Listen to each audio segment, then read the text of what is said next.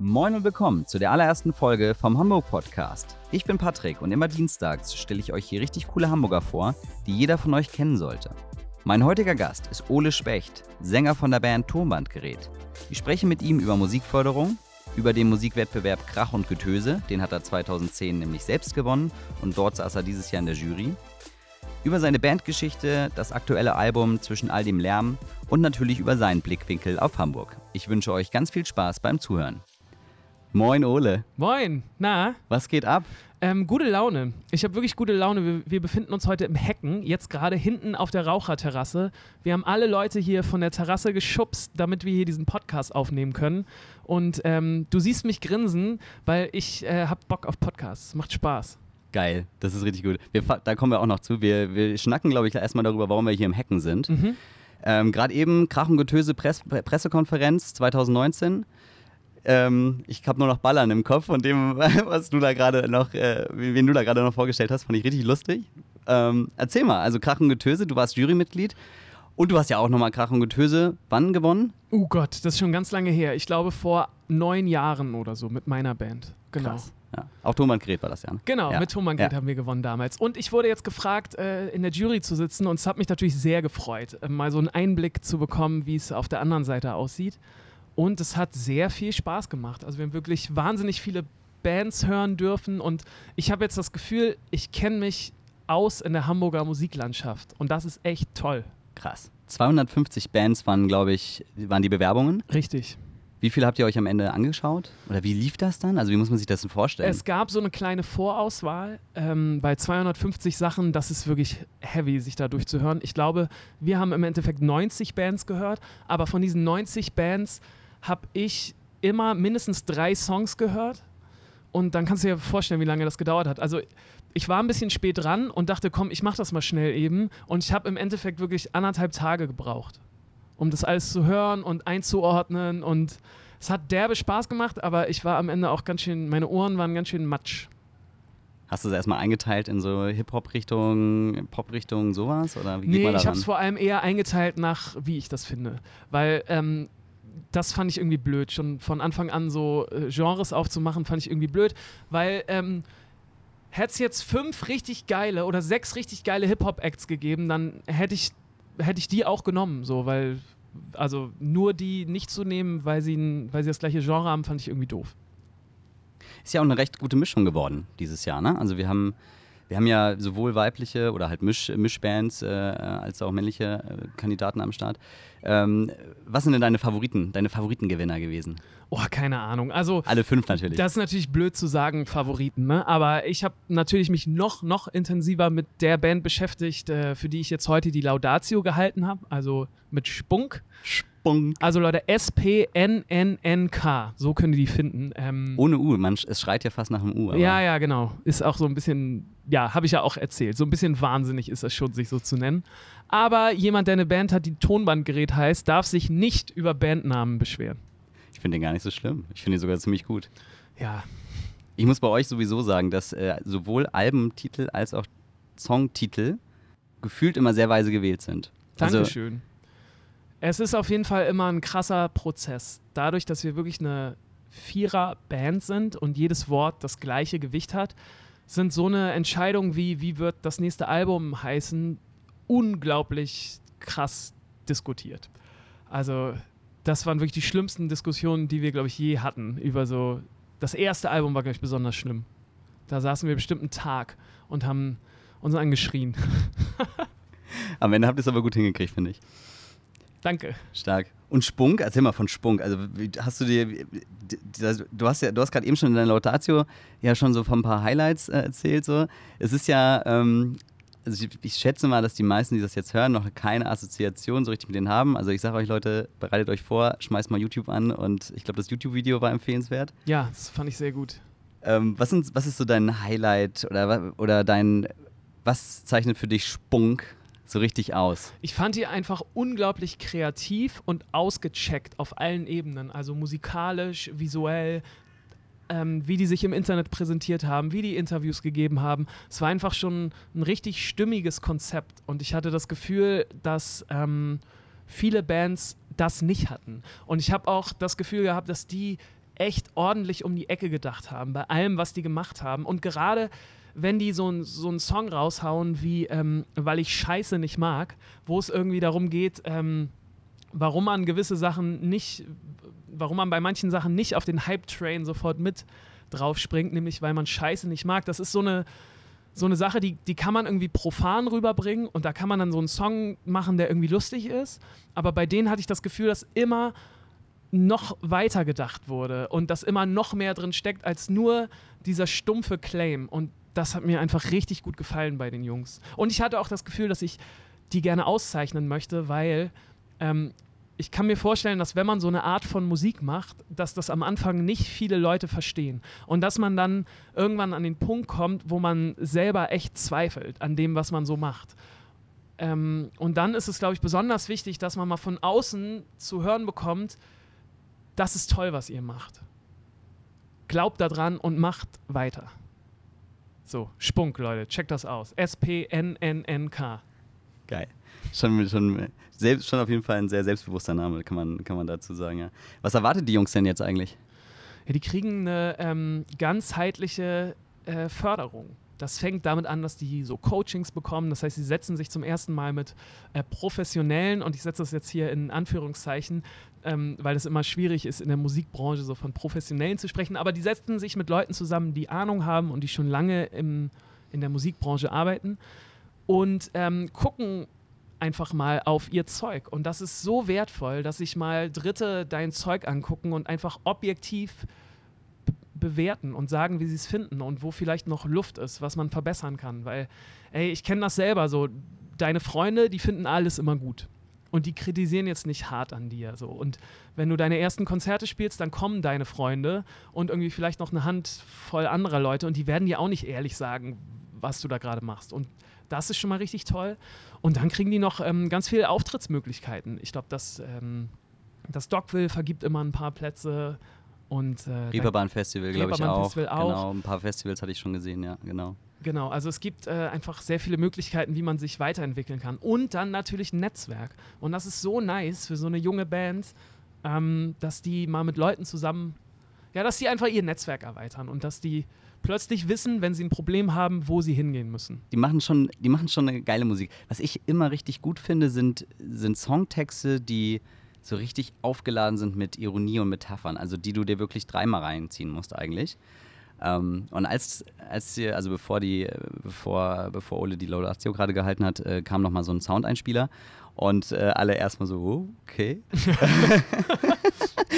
und ich auch so ein bisschen. Und, ähm, aber ich fand's, ich fand's total, ich habe ich es schon gedacht. Ich mag, also ich bin zum Beispiel, ich mag zum Beispiel Sido ganz gerne, weil er das halt, also damals war er natürlich noch so ein bisschen mehr auf der Akroschiene. Und ähm, aber jetzt äh, heutzutage macht, nimmt er das halt auch ganz schön aufs Korn. So, und da gibt es so, so einige Kandidaten, auch so gerade so in der Hip-Hop-Landschaft. Und ähm, ich habe es mir auch bei den beiden, sind es zweit, ne? Ja, eben waren sie zu dritt auf der Bühne. Das hat mich auch so ein bisschen verwirrt. Aber äh, so, so, soweit ich das wusste, war das eigentlich so ein Duo, Duo, was dann aber in der Crew auch auftritt. Also wahrscheinlich war das noch jemand von der Crew. Ja, genau, von der Clique. Ja. Ja. Ähm, ja, spannend, spannend. Also genau, ich, ich, mag, ich mag sowas total. Also dieses ist äh, nicht einfach so, nicht direkt so auf dem Präsentierteller servieren, sondern schon mal, hier komm, Junge, muss man, muss man noch mal eine Mal um die Ecke denken, bitte. Danke. Voll gut. Ähm, hast, erkennt man denn eigentlich jetzt so bei diesem, wenn man jetzt so in einer Jury von so einem, von so einem Musikwettbewerb, von so einem Musikaward ähm, sitzt, kommt man da eigentlich ein gutes oder einen guten Überblick über die aktuelle Musiklandschaft? Ja, das meinte ich ja gerade, dass ich das Gefühl habe, dass ich jetzt genau weiß, was in Hamburg so abgeht. Ähm, und das fand ich schon ziemlich nice, weil ich vor allem das Gefühl hatte, dass, dass es dieses Jahr wieder super divers ist. Also es gab so echt alle möglichen Musikrichtungen und das fand ich schön, weil ich in den letzten Jahren so das Gefühl hatte, dass man sich so auf ein, zwei Musikrichtungen eingeschossen hat, weil es auch gerade, ähm, ja, weil weil das Radio zum Beispiel auch so Sachen vorgibt. Das Radio ist ja immer noch sehr, sehr eng. Das heißt, du kommst nur mit einem ganz bestimmten Profil ins Radio und das Radio ist nun mal immer ein Katalysator ähm, dafür, dass, dass deine Musik erfolgreicher wird und ähm, erfolgreicher in dem Sinne, dass mehr Leute dich hören. Und ich hatte das Gefühl, dass in den letzten Jahren viele so eine bestimmte Schiene gefahren sind und das fand ich toll in diesem Jahr, dass es, äh, dass es wieder aufbricht. Da ist auch so ein bisschen meine Hoffnung drin, dass es jetzt wieder bunter wird. Ein ganz guter Stichpunkt, den du da, den du da setzt. Also mit Radio, also ich, ich habe so das Gefühl, Audio kommt gerade so ins nächste goldene Zeitalter. Und Deswegen sitzen wir ja auch hier und machen hier diesen Podcast. Richtig, das ist, äh, das ist schon, genau, das ist eine Konsequenz davon. Und genauso ist ja auch das finde ich mal spannend, eigentlich auch mal von dir zu hören. So, ich meine, so die letzten Jahre, so, wo, wo, wo Spotify, Apple Music und wie sie alle heißen, ähm, aus dem Boden geschossen sind und im Endeffekt sich den äh, Markt so ein bisschen gegrabt haben. So. Und auch im, im Radio heißt es doch immer, wenn diese Charts-Shows sind, dann heißen immer die Spotify-Charts. Also es ist eigentlich, eigentlich dreht sich doch genau genommen schon alles nur noch um Spotify und nicht darum, ob jetzt ein Hörer da beim Radio anruft und sich den Song wünscht. So. Da habe ich sowieso immer das Gefühl, dass die äh, da in dem Radius äh, auch sitzen und teilweise die Praktikanten nötigen anzurufen, weil, weil ja, da nicht so viel geht. Aber, aber genau, also wie ist diese, wie, wie muss man sich diese Musiklandschaft vorstellen? Ich meine, ihr seid jetzt schon lange dabei. Du hast 2010 Krach und Getöse mit, mit Tonbandgerät gewonnen. Und dann ist ja eigentlich das so alles mehr oder weniger mehr, immer mehr aus dem Boden geschossen. Ist das eine andere Musiklandschaft? Meinst du die Streaming-Landschaft? Ja, auf jeden Fall. Also auch gerade für Künstler, ne? Also wo du gerade sagst, es ist schwierig und man hört im Radio, Radio hat noch die Macht und so. Ja, es ist, es ist vor allem schwierig, weil jetzt gerade so diesen, diesen ganzen Streaming-Portalen wie Spotify, wie, wie, Apple Music, denen wird halt ein riesen ähm, Gewicht gegeben oder geschenkt beziehungsweise die Leute haben das Gefühl, dass was da funktioniert, ist auch wirklich erfolgreich. Also die benutzen das wirklich so als Chartspiegel. So wie man früher die Charts sich angeguckt hat, so guckt man heute auch auf Spotify und Apple Music und so. Und das ist, glaube ich, voll gefährlich, weil wenn du dir mal anguckst, wer überhaupt Spotify und Apple Music und so benutzt, dann ist das schon immer noch, es wird immer breiter, aber es ist nicht der Bevölkerungsdurchschnitt, der diese äh, Medien nutzt. Es sind halt vor allem und nicht vor allem, aber ich glaube, die größte Zielgruppe von Spotify sind im Moment ähm, so, so 12- bis 15-, 16-jährige Männer. So. Und wenn man sich dann anguckt, was 12- bis 15-jährige Männer oder Jungs hm, gerade vor allem hören oder gut finden, dann ist es Hip-Hop und dann ist es deutscher Hip-Hop. Und dann macht das auch total Sinn, dass man gerade so das Gefühl hat, dass diese Musik so omnipräsent ist und so super erfolgreich. Und ich will dem jetzt gar nicht seinen, seinen Erfolg nehmen, das ist, hat auf jeden Fall seine Berechtigung. Gleichzeitig habe ich manchmal das Gefühl, dass sich ein bisschen zu doll darauf konzentriert wird, einfach weil man so die Spotify-Charts so für bare Münze nimmt. Aber das ist es nicht unbedingt. Weißt du, was ich meine? Ja, ich weiß, was du meinst. Also ich meine, Spotify, ich, ich, ich, bin tatsächlich so ein reiner Spotify-Konsument. Also ich äh, habe mir, hab, sowas wie Apple Music habe ich mal einmal ausprobiert und dann war ich dabei auch ganz schnell wieder weg. Ähm, bei Spotify ist ja zumindest so, es gibt ja immer noch diese äh, neue Musik äh, Freitag, also diese Playlists, die halt eigentlich ja. immer jede, jede Woche neu aufgeladen werden. Sowieso ganz viele Playlists, die aber auch äh, von vielen aufs Korn genommen werden. Gerade hier diese. Äh, Modus Mio. Ja, genau. genau. Wer, du bist auch so ein Rap-Hat, ne? Das ja. finde ich gut. Ich ja. auch. Ja, ja. Und, ähm, aber, aber, genau, ich finde es, also im Endeffekt wird sich ja da schon auch ein bisschen kritisch mit auseinandergesetzt. Es ist halt immer so, wenn der ein, wenn es ein, eine Person oder ein Unternehmen gibt, was halt am Hebel sitzt, Klar. Ne? Was, was, wie willst du das halt, wie willst du das denn halt so sehen? Ey, ich sag dir das jetzt mal so aus dem Nähkästchen geplaudert, ne? Ich glaube noch, als wir unsere zweite oder auf jeden Fall erste Platte rausgebracht haben, da war das Allerwichtigste, irgendwie einen Song ins Radio zu bekommen. Das war das Allerwichtigste. Und da wurde von der Plattenfirma echt Geld in die Hand genommen, damit so Vertreter zu den Radiosendern fahren und deine Musik präsentieren. Und heute ist es mindestens genauso wichtig, dass du bei Spotify in diese Listen reinkommst und dass du überall in diese Playlisten reinkommst. Und dass, ähm, ja, diese, diese ganzen Streaming-Portale haben einfach eine krasse Macht bekommen. Und ich bin gespannt, wie sich das entwickelt. Ja, schon spannend. Also ich bin genau, also wie, wie, gesagt, so dieses das neue goldene Zeitalter. Ich kann mir schon vorstellen, dass da noch, dass da noch viel passiert. Also sowohl jetzt äh, immer mehr Leute hören Podcasts, weil man das halt so super nebenbei hören kann und halt eben über die ganzen Musikservices ja sowieso ähm, quasi rund um die Uhr abrufbar ist. Aber ich glaube halt auch dieser Teil mit Radio so. Also in meiner Fantasie gibt es schon, habe ich schon habe ich mir schon immer vorgestellt, irgendwie so ein Radio, was, was sich irgendwie sich so, wie wenn du bei Spotify halt Playlist-Radio anschmeißt und es sozusagen sich eigentlich nur an deiner, an dieser einen Playlist oder halt an deinen Lieblingskünstlern orientiert. Und dann dazwischen, weil ich bin halt dann doch schon so ein Nachrichtenkind, also ich finde es schon geil, um Punkt ja. 12 Uhr dann Versteh die Nachrichten ich. zu hören. Ähm, und dann auf einmal ne, fährt das so runter und dann kommt mhm. einfach so der allgemeine Nachrichteneinspieler von Spotify. So. Das wird es auch, glaube ich, sehr bald geben. Ich glaube auch, das ist, äh, sowas ist dann auch echt nur noch eine Frage der Zeit. Und dann, äh, ja, sehen die Radios alt aus. Mal gucken, ich weiß es noch nicht. Also, weil das Radio schon auch immer noch so eine echte Instanz ist für viele Leute. Ne? Also, ich weiß nicht. Ich glaube auch nicht, dass sie, also klar, Radio wird auch nicht, wird auch nicht äh, vom Fenster, äh, vom Fenster verschwinden, sondern es wird eher so, ich glaube, das wird eher genauso wie halt auch ein Netflix und ein äh, so, ein, so ein Videodruck halt auf äh, Fernsehen und, und Co. auswirken. Genauso wird das halt auch, ähm, werden diese ganzen Audiobewegungen halt auch Druck auf Radio auswirken. Also es muss einfach passieren, dass es dynamischer wird. Ich meine, es gibt ja auch schon Digitalradio, es geht ja alles schon in so eine Sache, dass es nicht mehr dieses reine Empfang von einer Frequenz ist. Ähm, aber es bleibt spannend. Also ich bin echt gespannt, was, äh, wie sich das an der Front äh, in der Zukunft entwickeln wird. Ich habe hier noch was, äh, was wir jedem äh, Gast einmal ähm, rüberwerfen, nämlich sechs Fragen, die wir mal so ausgewählt haben, so rein über Hamburg. Du wohnst ja auch in Hamburg. Yes. Und ähm, genau, die gehen wir jetzt einfach mal einmal durch. Und dann haben wir dich auf jeden Fall schon mal wieder ein bisschen besser kennengelernt. Cool. Wo in Hamburg wohnst du? In St. Georg. Und ähm, ich bin in Eimsbüttel aufgewachsen, so ein richtiges äh, Eimsbüttel-Kind am Weiher. Super schön, tolle Kindheit. Ähm, meine erste eigene WG hatte ich dann auch in Eimsbüttel und bin dann ähm, ins böse, fiese St. Georg gezogen. Ich mochte das am Anfang gar nicht und habe das aber sehr, sehr lieben gelernt. Und mittlerweile ist das so ein toller Kiez, wo ich unglaublich gerne abhänge. Und halt sehr nah an der Alster auch, ne? Ja. Also, ja, auf jeden Fall eine gute Base. Kann man so sagen. Nächste Frage knüpft an, du hast gerade schon gesagt, Eimsbüttel ist auch so einer deiner, deiner lieb, wahrscheinlich Lieblingsstadtteile auch. Welche Stadtteile in Hamburg haben dich geprägt? Ja, auf jeden Fall Eimsbüttel. Also Genau, ich bin da aufgewachsen. Ich bin jeden Samstag und Sonntag freiwillig morgens zum Brötchenmann gegangen, weil bei mir um die Ecke Sammy Deluxe gewohnt hat und der auch manchmal dann samstags oder sonntags Brötchen äh, holen war und dann ganz manchmal hat man ihn dann da getroffen ähm, bei der kleinen Konditorei. Immer noch übrigens eine der besten Bäckereien in Hamburg. Und das äh, hat mich auf jeden Fall krass geprägt. So, ich weiß nicht, ob du Sammy Deluxe mal in Persona gesehen hast, aber der Typ ist auch riesig, unglaubliche Erscheinung.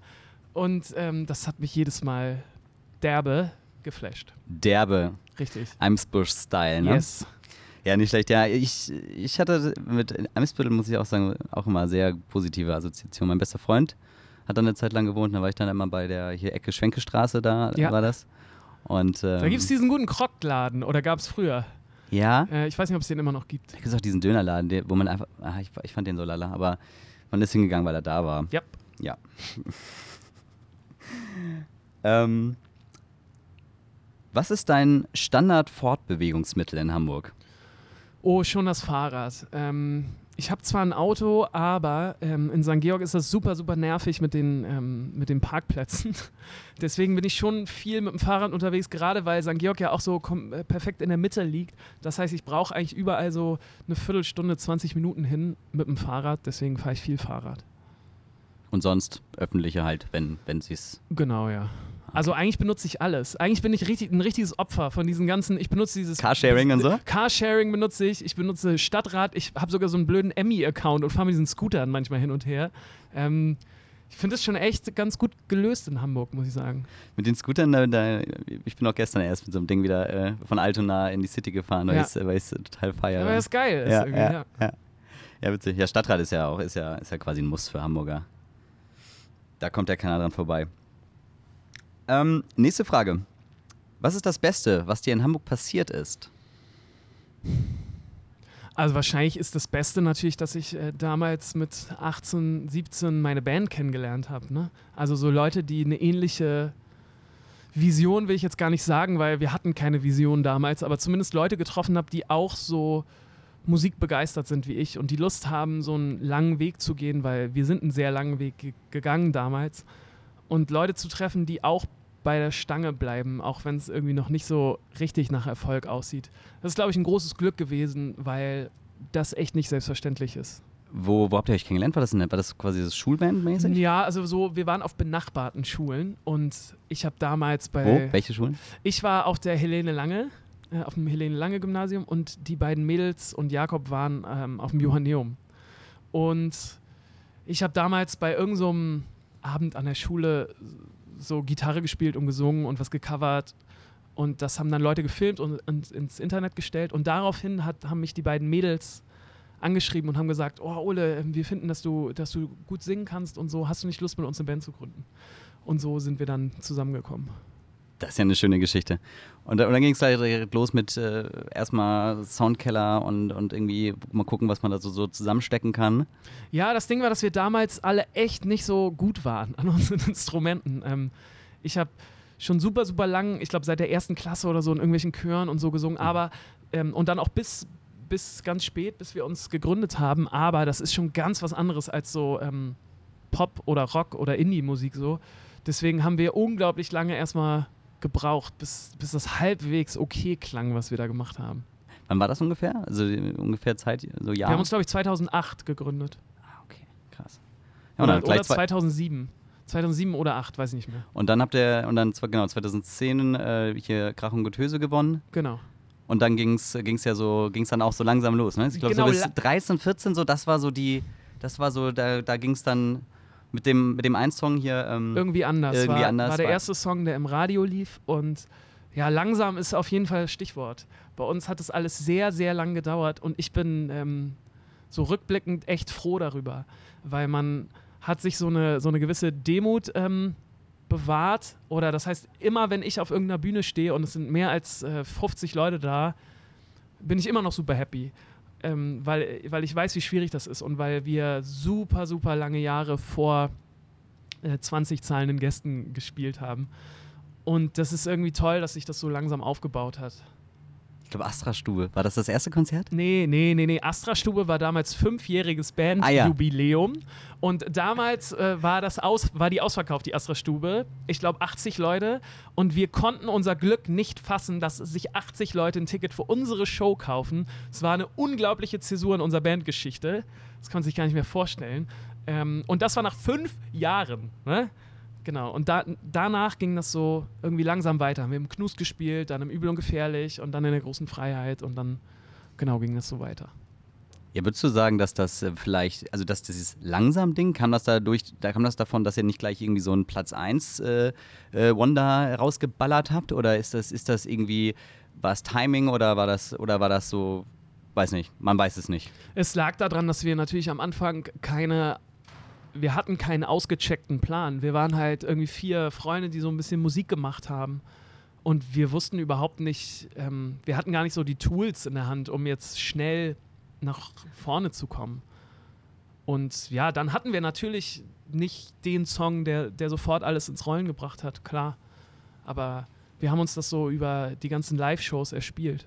Meine Tonbandgeräterfahrung ja, war außerdem äh, folgende. Ich habe äh, vor Jahren, also ich glaube tatsächlich, es war wahrscheinlich zu der Zeit, als irgendwie anders rauskam, ähm, bin ich so auf euch aufmerksam geworden und habe das, hab das gehört und das war für mich so, das hat sich so für mich so eingefügt in die Musiklandschaft. Das war für mich so, oh, ja, das ist äh, Tonbandgerät, die kennt man. So, das ist, äh, war für mich so, ich habe ehrlich gesagt auch gar nicht viel tiefer geguckt, aber ich war mir total sicher, okay, das ist eine Band, die kennt man, das ist, äh, die sind super erfolgreich, äh, die hört man ständig im Radio, war irgendwie so mein Bild. Und, äh, und dann war ich, war ich da, also dann war ich einmal, ähm, ich hab, wir haben uns außerdem schon einmal getroffen, äh, bei, als Sofakonzert, als das Sofakonzert hier bei Michel war. Ah, in, okay. Genau, da hatte ich, da war ich der, der das gefilmt hat. Ähm, und, ähm, und da ist mir, da ist mir irgendwie erstmal so aufgefallen, so, ah, okay, die haben ja gar keine 300.000 Fans auf Instagram. und, und so, ne? Aber, aber für mich, also ich finde zum Beispiel irgendwie anders, ist es, also ist für mich eigentlich genau dieser Nummer 1-Hit gewesen. Also das war für mich wirklich das Ding, das höre ich mir super gerne an. Äh, jetzt auch, ne, habe ich es mir natürlich jetzt auch vorher nochmal, habe ich mir natürlich ein paar Songs nochmal durchlaufen lassen. Und das ist echt so ein Ding, das, äh, das ist, finde ich, eigentlich auf den Punkt. Danke. Freut mich zu hören. Aber wer weiß, was noch kommt. Ich meine, gerade ist ja das dritte Album erschienen. Genau. Ende letzten Jahres, ne? Ja, im September letzten Jahres kam die dritte Platte raus. Bei euch ist doch, sind die Platten doch, haben die doch auch immer viel Geschichte zu erzählen. Ähm, was ist denn die Geschichte vom dritten Album? Oh, die Geschichte dahinter ist äh, so ein ganz langer Kampf. Ähm, weil nach unserer zweiten Platte, die lief ganz gut, aber die lief nicht unglaublich gut, Also so, dass äh, so eine, wir waren damals bei der Universal unter Vertrag und so, dass das für die kein Sure-Shot war, dass wir noch eine dritte, eine dritte Platte machen können. Bei uns war es nämlich, das habe ich ja eben schon gesagt, wir sind so übers Live-Spielen immer gekommen. Das heißt, wir haben über die Jahre das geschafft, dass immer mehr Leute zu den Auftritten kommen. Ähm, es war aber nicht so, dass gleichzeitig die Plattenverkäufe so mitgezogen sind. Und das ist ja das, wodurch so eine Plattenfirma ihr Geld verdient. So. Und deswegen hatten wir kurz nach der zweiten Platte, oder nicht kurz, aber irgendwann nach der zweiten Platte so ein Meeting mit der Universal und haben die gesagt, Leute, wir haben da wie immer Demos abgeliefert und zum ersten Mal in unserer Bandgeschichte haben die gesagt, ähm, ja, finden wir ganz okay, aber schreibt noch mal 20 neue Songs. Und das war krass für uns. So zum ersten Mal zu hören, so, nee, das, was ihr hier macht, ist irgendwie nicht gut genug, macht das noch mal mehr. Und dann haben wir uns zusammengesetzt und haben irgendwie ein halbes Jahr wie bescheuert neue Songs geschrieben. Jeden Tag haben wir uns im Proberaum gesetzt und Songs geschrieben und sind dann wieder äh, zur Universal gefahren. Und die haben wieder gesagt, nee, Leute, fühlen wir nicht, schreibt nochmal neue 20. Und dann hat sowas, so ein Gefühl bei uns allen eingesetzt, ähm, das irgendwie schwierig zu beschreiben ist. Es war eine sehr anstrengende Phase, weil du hinterfragst dich natürlich auch total. Ne? Ist das jetzt wirklich nicht gut, was wir machen? wie sieht das aus und keine Ahnung. Und man hing sehr in der Luft. Also die Universal hat uns auch nicht losgelassen. Die haben uns ähm, haben nicht gesagt, okay, dann seid ihr jetzt frei, ihr könnt gehen, sondern wir hatten noch einen Vertrag. Und das Ganze hat sich dann im Endeffekt über, über ein Jahr gezogen, über anderthalb Jahre, wo wir so echt relativ blockiert waren. Das ist ja auch kostbare Zeit. Voll, genau. Ähm, kostbare Lebenszeit auch so. Auch. Und ähm, irgendwann ist man, also ich will jetzt nicht sagen depressiv, aber das ist schon echt äh, es war, war schon schwierig, damit umzugehen. So wie, jeder von uns ist anders damit umgegangen. Ähm, und dann kam aber der Punkt, wo die Universal gesagt hat, so ist nicht mehr. Und ähm, das war ein sehr befreiendes, schönes Gefühl. So, auch, wenn sie das erstmal doof anhört, aber man hat das Gefühl, okay, jetzt geht's endlich wieder weiter. Und dann ähm, ein paar Wochen danach hat die Sony uns angerufen und hat gesagt, Leute, schickt uns mal Sachen. Wir haben gehört, die Universal ist nicht mehr am Start. Haben wir denen unser Zeug geschickt und die haben sofort gesagt, alles klar, wir wollen es auf jeden Fall machen, geht los. Und dieses Album, die dritte Platte, heißt Zwischen all dem Lärm, weil alle Songs, die irgendwie in dieser Zeit entstanden sind, zwischen der zweiten und der dritten Platte, sind für uns in so einem krassen Lärm entstanden. Also um uns rum war es mega laut. Alle wollten auf einmal was von dir. Alle wollten irgendwie auch künstlerisch eingreifen. Jeder wollte mitreden. Es war sehr, sehr anstrengend. Und ich glaube, diese zwölf Songs, die jetzt auf der Platte sind, sind jeder für sich irgendwie so ähm, ein, eine, ein Produkt aus dieser Zeit. Irgendwie sind, sind fa fast alle beschäftigen sich irgendwie mit diesem Thema aus ganz unterschiedlichen Blickwinkeln. Sind das dann noch, habt ihr da, also seid ihr dann nochmal neu rangegangen? Also ihr seid ja zweimal schon quasi, ihr habt ja, ja quasi auch. zweimal ein Album schon gemacht. Auch. Also wir haben ja. dann auch Songs mitgenommen, ja. aber es sind zum Beispiel auch so ein paar Songs, ähm, wen das interessiert, hört euch das mal an. Wir haben uns zum Beispiel einen Song, der heißt Blau auf dem Album. Der ist entstanden an dem Tag, wo die Universal uns gedroppt hat. Und das ist ein super positiver, schöner Song. Und man hatte das Gefühl, da gibt es diese, diese Zeile, die Sophia geschrieben hat: äh, Stolpern und Fallen ist manchmal ein Glücksfall. Und so hat sich das irgendwie angefühlt, so dass man jetzt ist man frei und irgendwie fühlt sich das wie ein Glücksfall an.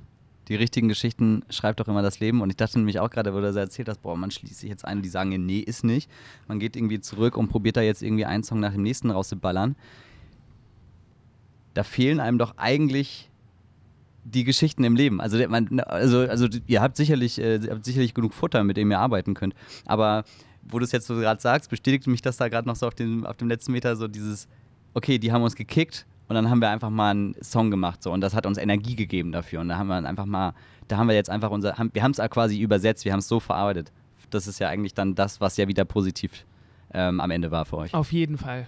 Ja, klar. Also sowas, sowas gibt einem immer neue Impulse und ja, im besten Fall äh, verarbeitet man das dann äh, in der Musik, ohne dass es jetzt kitschig und doof klingt. Was würdest du denn so mit deiner Erfahrung, mit deinem, deiner Historie her, was würdest du dem raten? Auf jeden Fall durchhalten und schärft euer Profil. Und das meine ich jetzt gar nicht so, ähm, so eklig, sondern äh, jeder ist ja auf seine Art und Weise, und das klingt jetzt auch schon wieder eklig, aber irgendwie besonders. Und, und wenn du selber Musik machst, die für dich wichtig ist, dann ist das besonders. Und meistens checkt man das nicht so richtig und orientiert sich dann an anderen Leuten. Aber ich glaube, es ist ganz wichtig, dass man ähm, so her herausfindet, was einen selber besonders macht und das einfach schleift. Und das sind so fast alle Bands, die irgendwie oder Künstler, die irgendwie richtig erfolgreich geworden sind. Oder was bedeutet schon erfolgreich? Aber die irgendwie von ihrer Kunst leben können und die viel unterwegs sind, sind so Bands und Künstler und Künstlerinnen, die halt lange an ihrem Style so gearbeitet haben. Und das dauert manchmal verdammt lange, bis man sein Umfeld überzeugen kann. Aber ich glaube, es ist einfach super wichtig, dass man selber so an seinen Kram glaubt, weil nur dann kann man auch andere Leute überzeugen. Amen. ich glaube, heute ist es ja eigentlich auch schon fast, also es ist ja so ein bisschen Fluch und Segen, aber äh, so für Künstler ist ja Social Media eigentlich ja auch echt nur eine schöne Waffe äh, herauszubekommen, okay, zündet das oder zündet es nicht? So, also man muss ja nicht. Jein. Ich, Oder? ich, ich möchte Ja. dir jetzt gar nicht. Ähm, nee, würde ich nicht so unterschreiben, weil Okay. ich finde immer noch, dass du live das am ehesten merkst, ob irgendwas funktioniert oder nicht. Und ähm, klar kannst du auf Instagram irgendwie checken, dir- das eines, den einen Song-Snippet, wie funktioniert der jetzt? Oder wenn ich hier so Fotos mache von mir, gibt das am meisten Likes. Aber ich glaube einfach mega fest daran, dass, ähm, dass du das immer noch am ehesten so, so live checken kannst. Ich habe mal. Ähm, ich habe mal Ma Michael Patrick Kelly irgendwann vor vier, fünf Jahren getroffen. Und der hat mir erzählt, dass die immer so neue Songs von sich, das ist der, einer von der Kelly Family, ihr, ihr kennt den bestimmt, der ist auch solo gerade, glaube ich, super erfolgreich. Und der hat mir mal erzählt, dass die Kelly Family auch immer neue Songs geschrieben hat. Und die waren ja auch nur auf Tour so, ne? Und ähm, die neuen Songs dann immer am nächsten Abend live auf der Bühne gespielt haben und geguckt haben, geht da irgendwas? Geht da nichts. Checken die Leute das? Fühlen die das? Fühlen die das nicht? Und das war deren einziger Indikator. Wenn das funktioniert hat, gemacht. Wenn nicht, weggelegt. Und ich glaube so, dass so diese, deswegen gehen ja auch immer noch so viele Leute auf Konzerte und deswegen werden die Festivals auch immer noch voller und so, weil es einfach keine Alternative für dieses Live-Gefühl gibt. Ja, das unterschreibe ich. Und bei Social Media würde ich tatsächlich auch sagen, Fuck Eher- Social Media, Mann. Das eher- ist so eher- nervig. äh, Ich, ich hasse das, muss ich sagen. Ne? Mir macht es überhaupt keinen Spaß. Und klar ist das ein Teil so von jedem, von jedem Künstler und so, aber ich finde das immer echt anstrengend und nervig. So, Entschuldigung. Ich meine damit auch eigentlich eher die Geschichte, also wenn, wenn ich sage Social Media, meine ich eigentlich auch eher, also da habe ich jetzt eher an Musikvideos gedacht. Also Okay. jetzt gar nicht so an hier, ich schreibe jetzt hier meine drei Zeilen hier rein und dann gucke ich mal, ob das 80 Likes bekommt so oder die äh, 100, 100 Like Schallgrenze äh, durchbricht. Nee, so nicht, sondern ähm, ich meine tatsächlich auch sowas, was äh, sicherlich ja auch hier, äh, sag's nochmal, Skunk, Skunk, Spunk. Spunk gemacht haben, nämlich Spunk. ein Video einfach mal rausballern, wo Ja. sie total irre und wahrscheinlich, ich habe das Video nicht gesehen, aber wahrscheinlich super einfach, ein super weirdes Ja. und aufmerksamkeitsstarkes Video einfach mal rausgeballert haben. Auf jeden Fall. Und das ist ja dann schon wieder das, was, wo man sagen kann, so, okay, ey, äh, ne, YouTube ist das neue Fernsehen, ey, ich mache einfach mal eine Sendung, hau die da raus und guck, was passiert. Und klar, das ist jetzt kein äh, Erfolgsrezept, was man einfach eins zu eins so und jeder äh, einfach pauschal übernehmen kann, klar. Aber wenn man halt Bock hat und die Energie hat und so wie jetzt halt eben auch hier Spunk einfach mal einen raushämmert, weil sie einfach so sind, dann ist es natürlich schon ein Indikator. Und dann sich- sicherlich 100% ist es super wichtig zu schauen, okay, was geht hier bei, wenn jetzt Hip-Hop ist, äh, bei solchen Rip-am-Mittwoch-Geschichten oder so und schaut halt, okay, zündet das Ding, ne? Auf jeden Fall. Unterschreibe ich doch. Ja, okay. Aber Social Media ist, äh, ist, nicht so, ist nicht so deins? Hat Mich- hat dich nicht so erwischt oder was? Nee, mich nervt das irgendwie immer, weil, ähm, ach, weiß ich, das kennt doch auch jeder. Ich finde das einfach voll anstrengend, wenn ich irgendwo bin und ich finde den Moment gerade mega nice und finde, alles ist toll, dann ist mein letzter Impuls, ich hole jetzt mein Handy raus und film das, weil dann ist doch der Moment kaputt. Und ich habe immer das Gefühl, dass sowas erwartet wird auf, auf Instagram und, und Facebook und so und ja, keine Ahnung. Ich benutze das auch manchmal und manchmal habe ich auch Spaß daran, aber oft nicht. Man sagt ja bei Instagram Story, ne, ist es nicht in deiner Story, ist es nicht passiert. Ja, genau. Und das ist doch scheiße, oder nicht? Das stimmt. Ja, also wirklich so Momente muss man, muss man schon dann genießen. Und manche müssen es, glaube ich, doch das Genießen auch wieder erstmal wieder ein bisschen lernen. So. Also ich, ich war auch äh, zugegebenermaßen schon in so einem Rush, in dem ich äh, jedes Mittagessen, äh, gerade im Urlaub, Mhm. äh, jedes, jedes Mal äh, fotografiert habe und habe mit den Fotos nie etwas getan. Naja. Also noch nicht mal, noch nicht mal äh, geinstagrammt. Naja, aber okay. Was würdest du ähm, grundsätzlich sagen, wir sind ja in Hamburg, ist ja eine geile Stadt, ist eine geile Musikerstadt. Äh, auch gerade bei der äh, Pressekonferenz meinte der auch, dass es ja wieder, und du meintest es ja auch gerade, dass es schon wieder Wahnsinn ist, was, was, was hier so abgeht hinter den Kulissen. Was sind denn hier so die Anlaufstellen für, für junge Kreative, die halt irgendwie glauben, dass sie was können, aber Hilfe brauchen? Ey, Rock City ist auf jeden Fall eine Anlaufstelle. Wenn ihr irgendwie glaubt, dass ihr Talent habt, wenn das, was ihr macht, cool ist, wenn ihr das selber gut findet, dann schaut mal bei Rock City vorbei. Ihr bekommt da auch, ähm, ich glaube, am Anfang auch sogar eine kostenlose Beratung. Ihr setzt euch mal mit Leuten zusammen, die euer Zeug ähm, mal bewerten und, und mal einfach mit euch sprechen. Äh, ich glaube, Rock City ist da, ist da was wirklich Gutes. Und ansonsten ähm, würde ich jetzt noch mal gerne Hip-Hop-mäßig einen kleinen Shoutout an, an alle kleinen Clubs in Hamburg raushauen. So. Versucht so viel wie möglich live zu spielen. Und es gibt in Hamburg immer noch kleine Clubs. Und ich weiß, wie schwierig das sein muss, oder ich kann mir vorstellen, wie schwierig das sein muss, so einen kleinen Club zu betreiben. Ähm, so eine Clubs wie die Astra-Stube, wie die Puka Bar auf dem Hamburger Berg, wie der Live Music Club äh, der Fruchtallee, da ist der, glaube ich. Es, es gibt, ähm, spielt, schreibt die an, spielt da, spielt, spielt, spielt, spielt, weil dadurch lernt man einfach so viel. Und dann schaut auf jeden Fall bei Rock City vorbei es ist nicht einfach, sicherlich äh, irgendwo ranzukommen, aber wenn man es will, und wie du ja sagst, man muss schon dranbleiben, man muss schon wollen, man muss schon, man muss schon so ein bisschen, ein bisschen zeigen, dass man hier äh, Feuer am Arsch hat und, und, und es wirklich will, dann kriegt man es eigentlich auch hin, irgendwo auf die Liste zu kommen. Und wer, wer meint, dass er richtig was drauf hat, äh, der schreibt einfach Ole oder mir und dann probieren wir das. Ja, wollte ich gerade mal sagen. Schreib, da, darüber freue ich mich. Wenn mir Leute sowas über Instagram schreiben, höre ich mir auch immer an und finde ich echt spannend. Tut das. Wir hatten außerdem gerade erst nur vier Fragen abgefeuert von den sechs, aber äh, die zwei hauen wir nochmal hinterher jetzt. Welches Gebäude oder Bauwerk ist dein persönliches Hamburg-Wahrzeichen? Ähm, ich glaube, das ist, ähm, das befindet sich im Hellkamp in, ähm, in Eimsbüttel. Das ist nämlich mein, ähm, das Haus, äh, wo ich aufgewachsen bin. Nicht nur aufgewachsen, sondern wo ich geboren wurde. Ich bin nämlich eine Hausgeburt. Deswegen ist das auf jeden Fall das Gebäude für mich natürlich. Und ich freue mich immer, wenn ich da vorbeigehe. Stark. Ja. Stark, ja. Gute Antwort, gute Antwort. Du Hausgeburt. Du Hausgeburt, ey. Wenn ich irgendwie Rap machen würde, dann. Äh, Wäre das dein Name? Nee, würde ich auf jeden Fall hart gedisst werden damit. Du Hausgeburt. Ja. Oder ich würde selber damit spielen. Und dann die letzte Frage von den sechs. Was ist dein Lieblings Lieblingsplätzchen in Hamburg? Oh, das ist auch sehr schwierig, aber auf jeden Fall eines von meinen Lieblingsplätzen ist ähm, auf der langen Reihe in St. Georg jetzt geworden. Und zwar hänge ich furchtbar gerne, das habe ich erst neulich für mich entdeckt, ähm, unter der Woche bei Frau Möller ab, abends und trinke dann Bier. Ähm, da trifft man nämlich immer unglaublich gute Leute. Es ist irgendwie alsternah. Man, man kann dann nochmal, wenn man abends ein bisschen zu viel getrunken hat, kann man nochmal einen kleinen Umweg an die Alster gehen, nochmal aufs Wasser gucken. Finde ich richtig gut. Frau Möller, nice. Ja. Guter Tipp. Sowieso, ich habe auch mit Freunden gerade beschlossen, wir, wir müssen, müssen, also ich wohne in Altona und ich habe gesagt, wir müssen viel, wir müssen jetzt mal alle Bars einmal abchecken. Ja. Das ist ganz wichtig. Das ist ein guter Vorsatz. Das ist ein sehr guter Vorsatz. Das ist ganz wichtig, weil man ist dann halt, also in Altona ist man ja gerne so Aurel-Ecke da und auch schön, aber super schön. Auch, auch da äh, Cornern ist ja, ist, ist, äh, macht, macht auf jeden Fall sehr viel Spaß und es ist, ist, ist ja einfach ist halt auch einfach direkt vor der Tür. Aber es ist halt auch vieles andere direkt vor der Tür, was du halt einfach nicht auf dem Zettel hast, wo du teilweise vorbeigehst und nie reingehst. So, neulich waren wir Kartenspielen in, äh, im Scotties. In, Im Scotties. In Scotties. Äh, haben wir bei Burger gegessen, war auch lustig. Sowas muss man auf jeden Fall viel machen. Viel mehr machen in Hamburg. Sommer ohne Wolken. Ja. Podcast ist auch bei dir angekommen. Ja, wir sind ja eigentlich, ich bin ganz froh, dass du dich mit mir hier unterhältst, weil ja. an sich sind wir ja krasse Konkurrenten.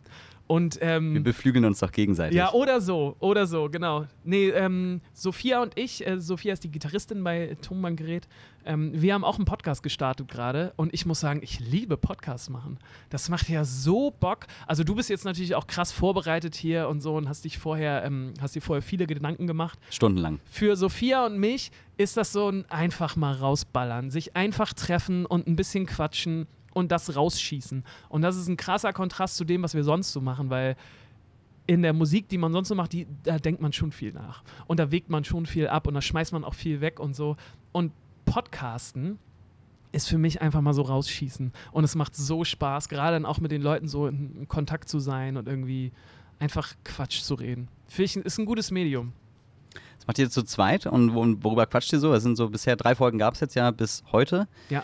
Ähm, zweiwöchentlich, so wie, wie ich es mitbekommen habe. Genau. Und genau, und thematisch so über Musik auch, ne? Ja, es ist vor allem so natürlich unser Kosmos, in dem wir uns so bewegen. Es ist so, natürlich geht es um popkulturelle Sachen, alles, was wir gerade so abfeiern. Dann haben wir noch ähm, immer in jedem Podcast so drei Kategorien. Das ist einmal der Aufreger der Woche, ne, was einen gerade so richtig aufgeregt hat, kann man sich da von der Leber reden. Dann gibt es Fantastisch, ähm, eine Sache, die man gerade mega abhypt.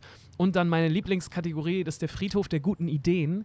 Ähm, da erzählen wir von so Sachen, mh, die es nie ans Licht der Welt geschafft haben. Also Ideen, die wir mal hatten, entweder im Tonbandgerät Kosmos oder auch privat, ähm, die man dann, dann mal so ausbreiten kann. Das macht Spaß. Sehr gut. Einfach mal reinhören. Sommer ohne Wolken. Wahrscheinlich auch überall, wo es Podcasts gibt. Yes. Ole, das war ein äh, sehr schönes Gespräch mit dir. Ja, vielen Dank für die Einladung oder dass wir uns hier unterhalten haben. Zwischen Fund und, ähm, nee, eigentlich ist nur sitzen Eigentlich hier ist hier nur Pfand um uns herum. viel Fund, ja. Und noch so ein Schild, heute im Hecken, geschlossene Gesellschaft. Ja. Also vielen Dank für die Einladung. Hat mir echt viel Spaß gemacht. Super, vielen Dank. Hat mir auch sehr viel Spaß gemacht. Du hast das letzte Wort. Ähm, Leute, kommt in Stadtpark. Wir spielen mit Tonbandgerät zum ersten Mal in unserer Bandgeschichte im Stadtpark. Ziemlich große Nummer für uns. Äh, From Zero, Astra Stube, to Hero, Stadtpark. Äh, ich werde den ganzen Abend ein Dauergrinsen im Gesicht haben. Kommt mal vorbei, ist im August. Ich glaube Ende August. Ich habe jetzt das Datum nicht im Kopf, ist sehr unprofessionell von mir, aber Findet man sicherlich über eure Facebook-Seite. So und du aus. ballerst es wahrscheinlich auch nochmal hier und da so raus. sieht's aus. Sehr gut. Tschüss, ihr Lieben. Ciao.